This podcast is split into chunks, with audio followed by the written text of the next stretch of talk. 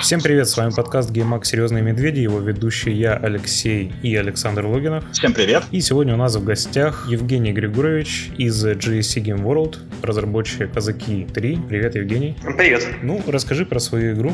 Э, это переиздание первой части, получается, да?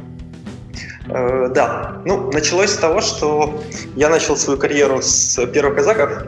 Вот, и, по сути, э, первое мое место работы было бета-тестер на первых казаках в 2001 году, там, 2002.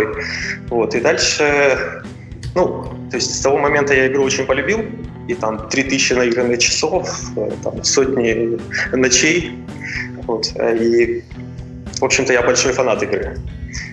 Дальше мы делали проекты «Казаки 2», «Завоевание, завоевание Америки», там и дальше, дальше, дальше. Uh-huh. Вот. Но все они сильно отличались от казаков первых которые по духу мне наиболее как-то близкие. Вот они достаточно аркадные, хардкорные э, и понятные, что ли. Вот, поэтому идея возрождения э, компании э, на, основ, на основе первых казаков была для меня так наиболее очевидной. Угу, хорошо. Вот. А расскажи про сеттинг. Э, будет 17-18 век, эпоха буржуазной революции. Да, сеттинг повторяет э, первые казаки. Это 17 век, начало 18 века. Э, не, то есть наполеоновские войны мы еще не захватываем. Вот. Считаю этот сеттинг самым лучшим в том смысле, что в рамках этого временного периода объединяются еще старые технологии, мы застаем, там, включая лучников. К примеру, если взять период э, уже ближе к 18 век, то мы теряем такой тип войск, как лучники, теряем такой вид войск, как э, пешая пехота, там, не стрелковая, и конница не стрелковая, и у нас остается только э, пешие стрелки, э, конные стрелки либо конные рукопашные, которые тоже стреляют с пистолетом. И э, как-то вариация, то есть мы уже играем не камень, ножницы, бумагу, а в камень-камень. Там, uh-huh. не знаю, камень-ножницы. От этого игра становится намного менее динамичной, как по мне. Вот. А период раньше взять, уже теряем э, артиллерию и мушкеты, что, в общем-то, тоже большая часть разнообразия и интереса. Вот. Поэтому считаю, что «Казаки третьи» из всего, что мы делали, это самый удачный период для исторической игры. Хорошо, раз уж мы так подробно начали затрагивать тему юнитов, э, расскажи вообще про, собственно, эту систему юнитов. Э, в общем, говорилось, что каждый юнит будет наделен собственным искусственным интеллектом, и mm-hmm. можно будет управлять каждым юнитом в зависимости, там, в отдельности mm-hmm. от войска. Вот про это поподробнее. Да, ну, самый простой пример, с чем можно сравнивать, ну, с чем, скорее всего, будут сравнивать казаки ввиду масштабности юнитов, это Total War.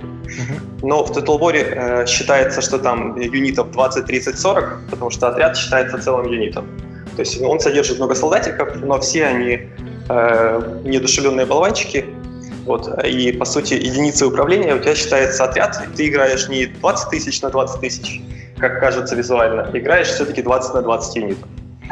Вот. А в нашем случае у нас каждый юнит — это полноценный юнит, ну, в понимании там Warcraft 3, например, или StarCraft 2. То есть точно так же каждого солдатика можно взять, просто ты в StarCraft строишь 100 солдатиков, там 200, а тут ты строишь 1000, 2, 3, 5. Вот. А в разнице в управлении, для того, чтобы было удобнее управлять, солдатиками можно управлять отдельности, а можно собирать в отряды. Формациями просто легче управлять. Вот. По сути, сравнение StarCraft с большим количеством юнитов и возможностью комбинировать в отряды — это вот наиболее простое объяснение. А как это все получилось реализовать? Ну, да, в общем-то, со времен первых казаков, э, почему нельзя было это реализовать в 3D, мы упирались в производительность э, видеокарт. Угу. Вот, а в современном мире видеокарты достаточно мощные, и при очень оптимальном подходе к рендеру при очень таком грамотном подходе к оптимизации можно получать 5-6 тысяч юнитов на одном экране при хорошей производительности, даже на достаточно старых машинках. Просто ну, тут упирается уже в э, как в гениальность рендер-программиста, э, в порядок в контенте. То есть все должно быть очень-очень-очень в таких рамках. Вот. И в нашем случае это возможно было сделать команда, которая сейчас делает Казаки третья, пришла с исторических игр масштабных до этого. Угу. Вот, и движок, соответственно, пришел тоже довольно-таки потрясающий. Вот, у него нет проблем с э, рендером 1000 юнитов. И, в общем-то, даже логика поведения юнитов при хорошей оптимизации а, тоже позволяет вести 5-6 тысяч юнитов там, до 10. Поэтому, скорее, это достигается такими, э, можно сказать, хаками, то есть э, логич... алгоритмическими э, приемами, угу. то есть не свойственными такой прямой логике обычной. Хорошо, если не секрет, на каком движке игра работает? Э, это наш самописный движок, mm, то есть мы хорошо. ничего не покупали. Хорошо. А у меня такой вопрос. Э, скажи, пожалуйста, а юниты, они как-то со временем приобретают опыт, то есть становятся они ветеранами, то есть идет ли какое-то развитие? И есть ли командиры, да, то есть с специальными какими-то способностями, как, например, в том же Total War, насколько я понимаю? Или угу. По повышению опыта, э, то есть есть возможность это реализовать, это делается очень там просто, но в этом нет никакого смысла, потому что когда у тебя тысяча солдат, ты не сможешь запомнить, кто из них там Василий Петрович, а кто там Юрий, сколько они боев провели. Ты просто не, физически не можешь это контролировать. Вот. И в связи с этим теряется всякая всякая логическая какая-то целесообразность этого. Но мы выпустим хороший модерский тулсет, ну как хороший, он просто будет... А, мы дадим все инструменты разработки, которыми мы пользуемся, включая там исходный код скриптов. В общем-то, и все смогут то есть, подключить э, э, идею опыта и повышения параметров в зависимости там, от количества убийств, либо каких-то еще параметров. Это вопрос там, одного дня работы модера. Угу. Поэтому mm-hmm. скорее этого нет не потому, что это сложно реализовать, а потому что в рамках э, такого динамичного геймплея, как в казаках, ну, такого быстрого, как в StarCraft. Это просто человек не может это контролировать. Хорошо. А скажи, вот э, внешняя среда как-то влияет на исход битвы? То есть, условно говоря, если там идет дождь, и грязь, и э, юниты вязанут. Да, я, я понял. Угу. Э, нет, мы не стали делать э, погоду, ну, влияние погоды, потому что у нас все-таки игра э, скорее не про не только про сражение, а и про развитие базы, там, строительство какой-то инфраструктуры, экономики, там, э, мельницы, добыча дерева, камня, там, продажа, э, торговля на рынке, вот, строительство своих сил. А, а война — это всего лишь какая-то часть игры, там, условно 50%. И в случае, если вы делаете тактическую игру, в которой вот все внимание направлено к тактике, то там имеет смысл делать вот эти вещи, которые влияют на тактический режим. Ну, геймплей. В случае, когда это классическая стратегия, по примеру, там, Warcraft или StarCraft, то такие влияния, они не очень, ну, в них нет большого смысла. Они непредсказуемые совершенно. Э, ну, в общем, э, нет. Влияет очень сильно ландшафт, э, то есть карта вся усыпана проходимыми и непроходимыми зонами, водой, там, плата, горами, холмами, и все эти вещи дают тактические преимущества. Там, например, пушки, стоящие на возвышенности, стреляют дальше, мушкетеры, стоящие на холме, стреляют там дальше, те, кто стоят там в низине, стреляют не там менее далеко. Ну, вот какие-то такие вещи. Там э, отряд, который укрылся за холмом, в него артиллерия попасть не может, потому что пушки стреляют баллистически там по дуге, но снаряды все попадают в ландшафт. То есть, э, например, mm-hmm. э, мы при атаке выбираем ту сторону, с которой есть какой-то хороший холм, подходим под холм, то есть за холмом, холмом становимся, и в этот момент артиллерия нам э, не помеха. Вот. Если мы вдруг э, перестанем использовать ландшафт и будем ходить как по плоской карте, мы просто выйдем, например, на холм, и нас артиллерия разберет. Поэтому участие ландшафта и возможность игрока пользоваться какими-то там, у, стратегическими уловками, э, она есть. И это хорошо. Хорошо, расскажи вообще про режимы игры, про сюжет онлайн, э, может какие-то э, режимы игры, где можно полностью настраивать баланс, вот, что-нибудь такое. Угу. Режимов несколько. А, первый, который, с которым сталкивается игрок, это а, сингл компании. Мы делаем 5 компаний по, там, взяли 5 европейских стран и на каждую дел, сделали по 5-6 миссий. которые они объединены между собой э, историей, вот, но компании между собой напрямую не связаны. То есть пять отдельных просто историй. Вот. В миссиях э, игрок учится, э, то есть у него кривая сложности растет, с каждой следующей миссии вынужден там, учиться чему-то новому. Э, ну, в общем-то, как обычные хорошие исторические компании. Uh-huh. То есть э, так, чтобы чем-то удивить, я не знаю. Сейчас Сейчас плохие компании, в общем-то, мало кто делает. Вот. Э, ну, Что да. касается других режимов, э, ну, сильная сторона казаков была э, генератор карт. То есть мало у кого есть возможность генерировать случайные карты. Вот. А у нас каждое сражение происходит на случайно сгенерированной карте, и ты вынужден строить свою тактику не от того, что ты знаешь, что вот тут есть вода, тут есть холм, и ты всегда действуешь, там, исходя из этого этих знаний. А ты вынужден заниматься э, исследованием местности, открывать туман войны. Вот. Ты не знаешь, где у тебя противник. То есть ты, э, процесс exploration становится достаточно важным. Uh-huh. Вот. Ну, в общем-то, случайные карты — это игра против, э, ну, кастомная игра против аишников, либо игра в, через интернет э, с другими игроками, либо с игроками в команде с аишниками. То есть можно там любую комбинацию сделать. Например, там, э, вы там, с двумя друзьями играете против четырех аишников, которые играют в команде. Uh-huh. Вот. И, в общем-то, это очень интересно. Ну, вообще, такая игра в командах, конкретно в казаках, получается очень интересная. Хорошо, а будет ли там какой-нибудь э, соревновательный режим, где будут ранги, как в StarCraft? Да-да-да. Ну, это то, что касается интернет-шелла, э, где э, ну, игрок имеет профиль, uh-huh. имеет э, шкалу уровня, э, имеет ранги, и в зависимости от успешности своих игр с другими игроками, он растет в этой карьерной лестнице. В общем-то, э, на, на момент релиза, на момент релиза система будет вот э, наиболее э, простая. Uh-huh. Вот. Дальше после релиза мы будем смотреть на реакцию игроков, вот, на скорее динамику, что требуют, что ждут, и будем подстраивать в патчах уже подстраивать модель, э, стратегическую модель под нужды игроков. Потому что э, ну, довольно-таки предсказать э, как, какая будет, сколько будет игроков, какая система подойдет на момент до релиза, довольно сложно. То есть, например, э, Blizzard может себе это позволить, потому что они знают, что они способны нагнать к моменту релиза гигантский трафик, uh-huh. и какая-то система рандомных боев, и она сможет работать, потому что хватит э, трафика игроков, и там в течение 10 секунд ожидания всегда найдется какой-то соперник. Мы это гарантировать не можем, поэтому мы должны систему брать э, ну, скорее разрабатывать уже под, под игроков. Это то, что касается мультиплеера. Угу. Хорошо, а будут ли какие-нибудь отличия от второй части или фишки, которых, которые не было во второй части? Или наоборот, то, что было во второй части, не, ну, не, будет, не будет здесь?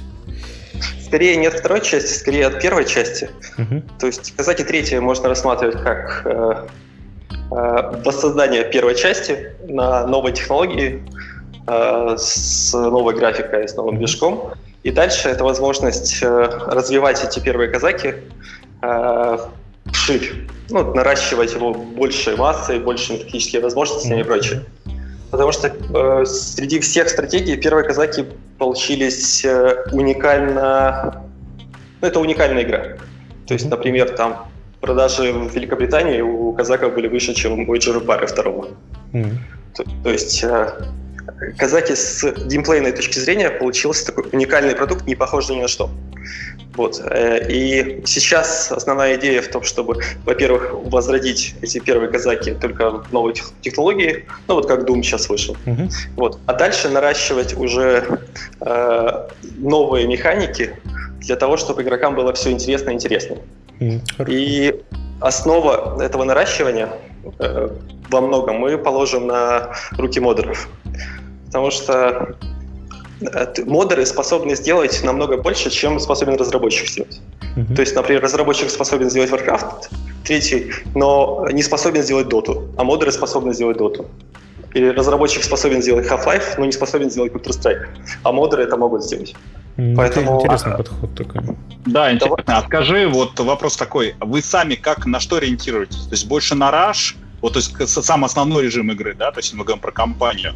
То есть mm-hmm. это быстрые схватки или это все-таки больше а, такая тактическая игра, да, то есть с длительным а, строительством, развитием ресурсной базы, с ну и так далее. Да, игровыми. да, да я понял.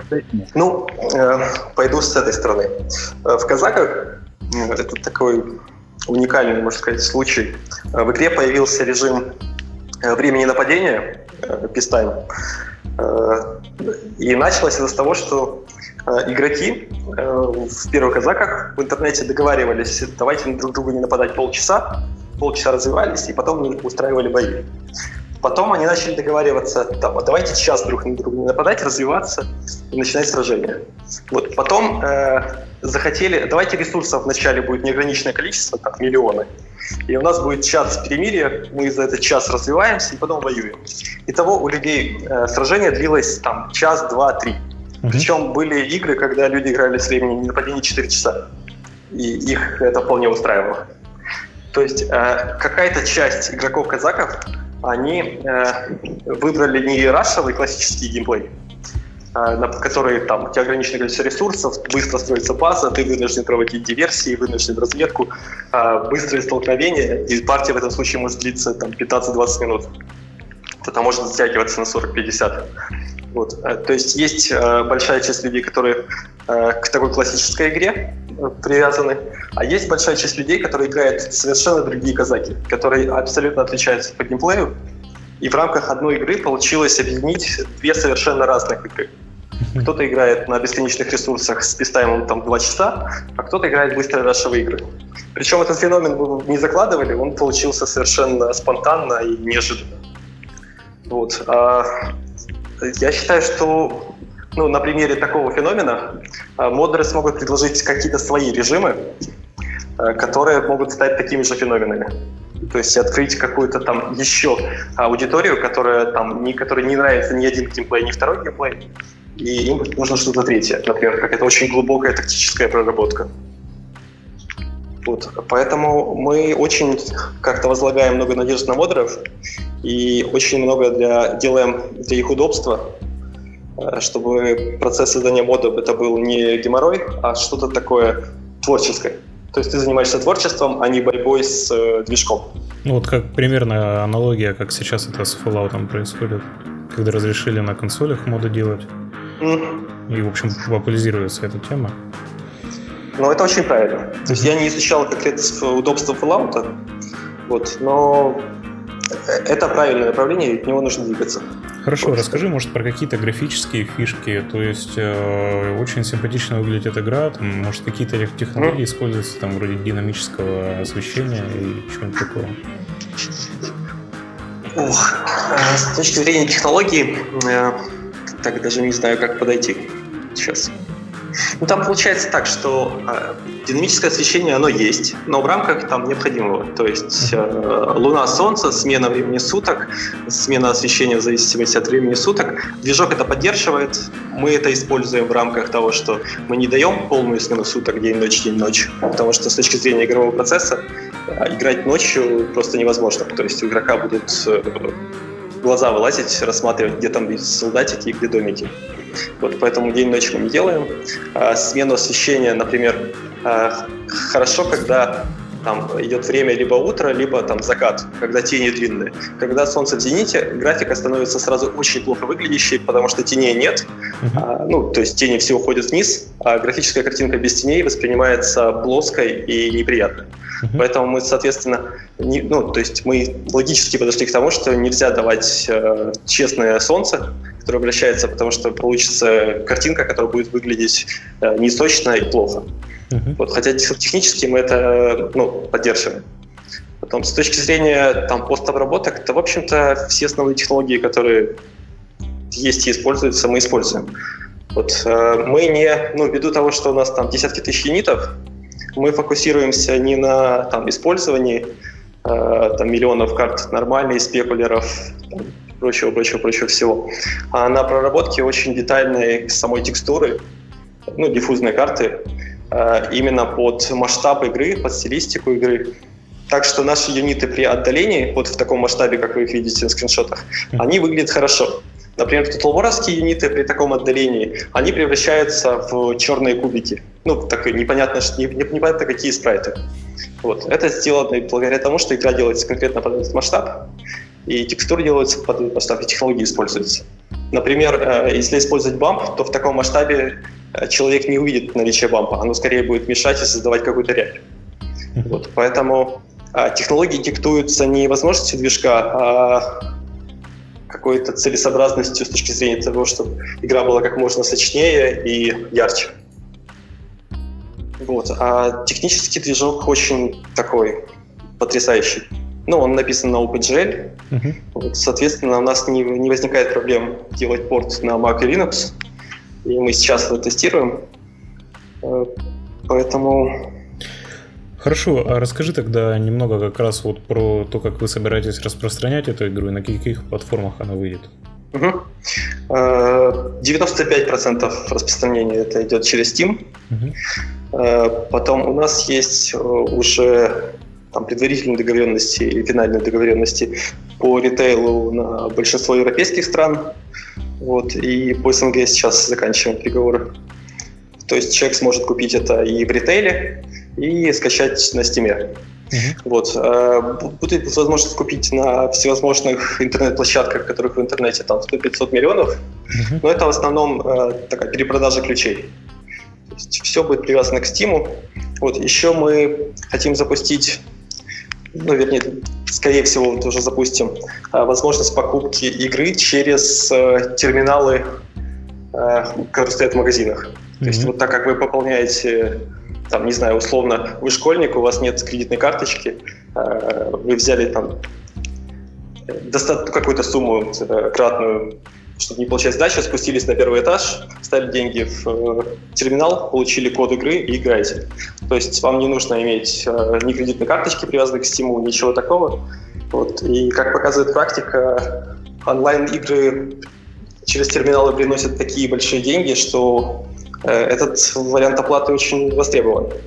И то, что другие игры этого не используют, это скорее их упущение, мне так кажется. Ну да, это очень удобная фишка. А что по поводу GOG а? Будет ли игра в GOG е? Э, ну, GOG ведет с нами переговоры. Э, мы пока в момент релиза мы не запустимся на GOG е. Uh-huh.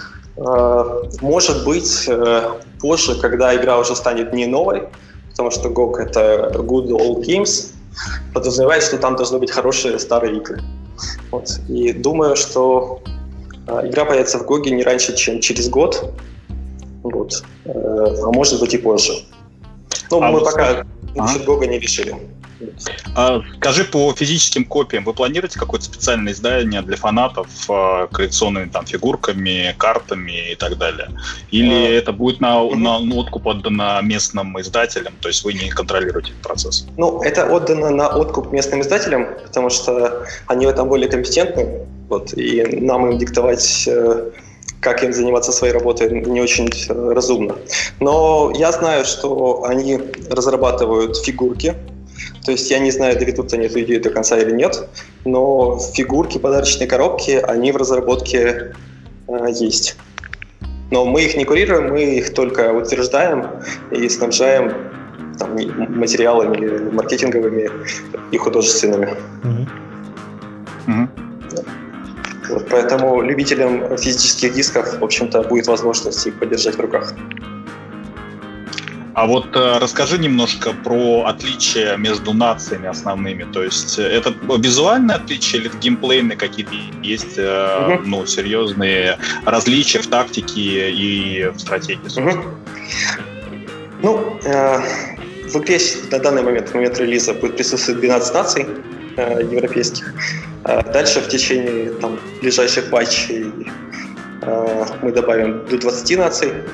Вот. А в основном нации делятся на там, несколько больших групп. Это европейские, ну, больше такого западного, западноевропейские.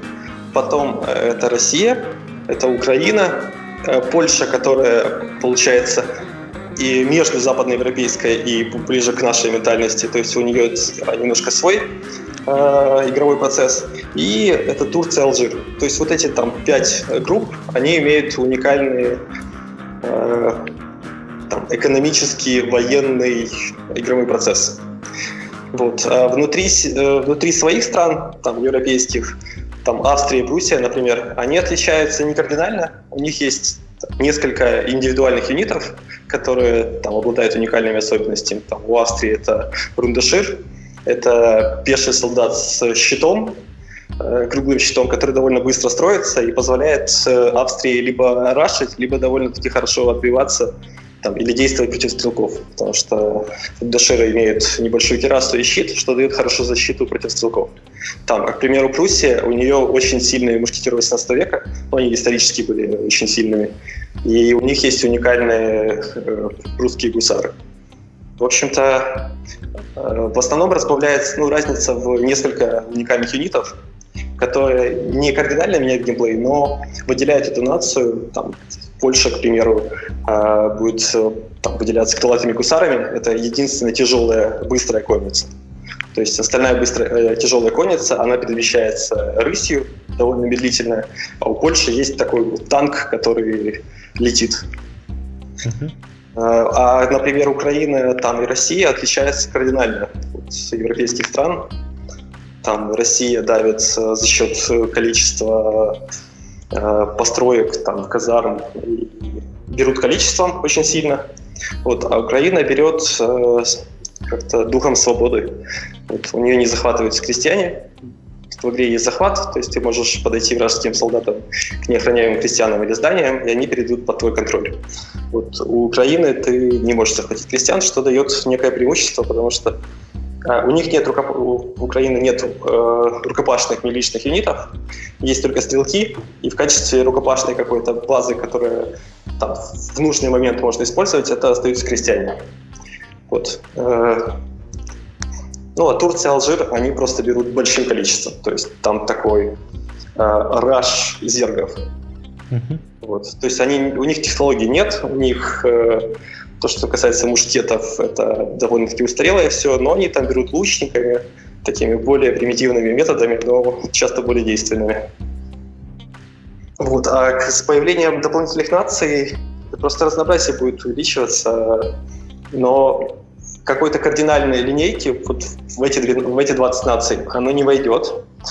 А, но мы планируем сделать некоторый такой атон, очень интересный. Вот он захватит совершенно э, как совершенно другие такие расовые геймплейные нации. Но пока о нем, пока о нем не готов говорить. Ну, рано, в общем, говорить. А скажи такой вопрос. А, а, собственно говоря, что я потерял мысль. А, сейчас я вспомню это, задам вопрос. Давай тогда я спрошу. А можно ли будет да, в онлайн-режиме как-то комбинировать юнитов с разных наций? Ну, э, на практике это выглядит так. Поскольку в игре есть э, такая геймплейная механика, как э, захват, угу. То есть возможность в процессе сражения там, забежать диверс- диверсионным там, отрядом кавалерии э, в тыл базы противника, захватить крестьян, увести к себе на базу и начать развивать вторую нацию. То есть ты э, развивал, там, к примеру, Украину, отхватил там австрийских крестьян и начал развивать Австрию, и ты уже играешь Украиной и Австрией против других наций. Вот. И это дает э, то есть это дает большое преимущество, но вначале, если ты развиваешь несколько наций, ты имеешь большую, большую потерю по экономике, потому что тебе на то, чтобы развить другую нацию, нужно все ресурсы влить в нее. То есть ты какое-то время теряешь э, в развитии, а потом сильно приобретаешь в, в силе. Uh-huh. Вот, то есть э, э, это один вариант. Второй вариант – это есть различные стартовые условия, там, где ты начинаешь не одной нацией, а начинаешь сразу всеми нациями и можешь развиваться сразу всеми нациями. Вот я скорее про это имел в виду. Да. Mm-hmm. Стартовые условия, там, ты можешь начинать э, уже с некоторыми войсками, уже там, с большим количеством крестьян. То есть стартовые условия довольно-таки много, гибкие. Вот, и каждый найдет себе то, что, то, что хочет. А вот скажи, при создании самих карт вы как-то использовали, вдохновлялись или использовали реальные исторические сражения в качестве прототипа? Э, да, но э, с точки зрения игрового процесса, э, идти точно в, согласно карт стратегических, которые исторические, а, получается не всегда очень хорошо. Потому что там, где в жизни это было интересное сражение, там многочасовое, и там какие-то а, ну, как-то э, баланс сил в жизни реальной, он сильно отличается от того, что мы подаем в играх. В играх это утрировано более, расстояние там, воспринимается по-другому, родовое количество воспринимается по-другому, поэтому нам приходится адаптировать. То есть мы можем ландшафт там, берем как за основу исторический, но все-таки его немного модифицируем, чтобы игроку было интересно там, сделать какие-то атаки во фланг, в тыл, то есть даже в ущерб историчности, но для игрока это лучше. То есть мы не гонимся за тем, что там нас называли исторически достоверной абсолютной игрой.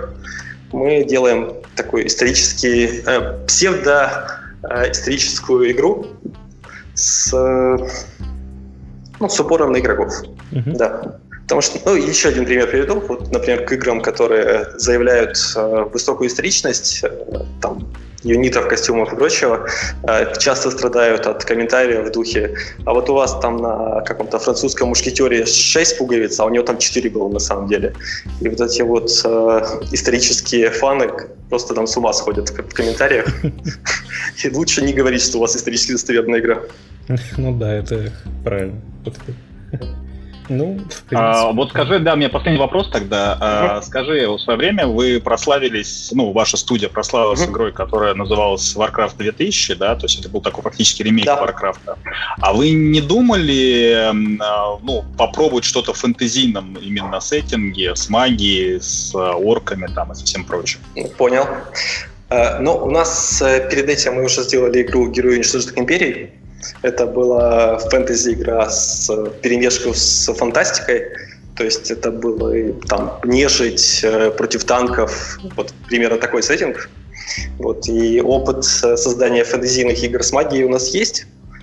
Э, но э, фэнтези-жанр, он намного более требователен к, к времени скорее. То есть э, создание магии, разнообразие магии, баланс магии, так чтобы это все было интересно, требует э, там годы. И начинать возрождение студии с, и взяться сразу за сложный проект, это немножко ну, неправильно. Нужно двигаться шажками. Uh-huh. То есть сейчас казаки это наиболее э, предсказуемый, э, понятный проект, который можно сделать э, в реальные сроки качественно, и у нас это получается. Вот. Э, с фэнтези, может быть, э, может быть, когда-нибудь позже вернется это желание делать еще, повторить какой-то фэнтези-проект. Ну, не повторить, а вернуться к, этой, к этому сеттингу. Угу. А скажи вот еще такой вопрос. Э, ты же смотришь ну, продукты от других студий, да, от конкурирующих, а тот же от сеговской студии, да, Total War, угу и так далее. А чему вас научили вот последние стратегии последнего времени, чтобы у них почерпнули, взяли для улучшения своего продукта?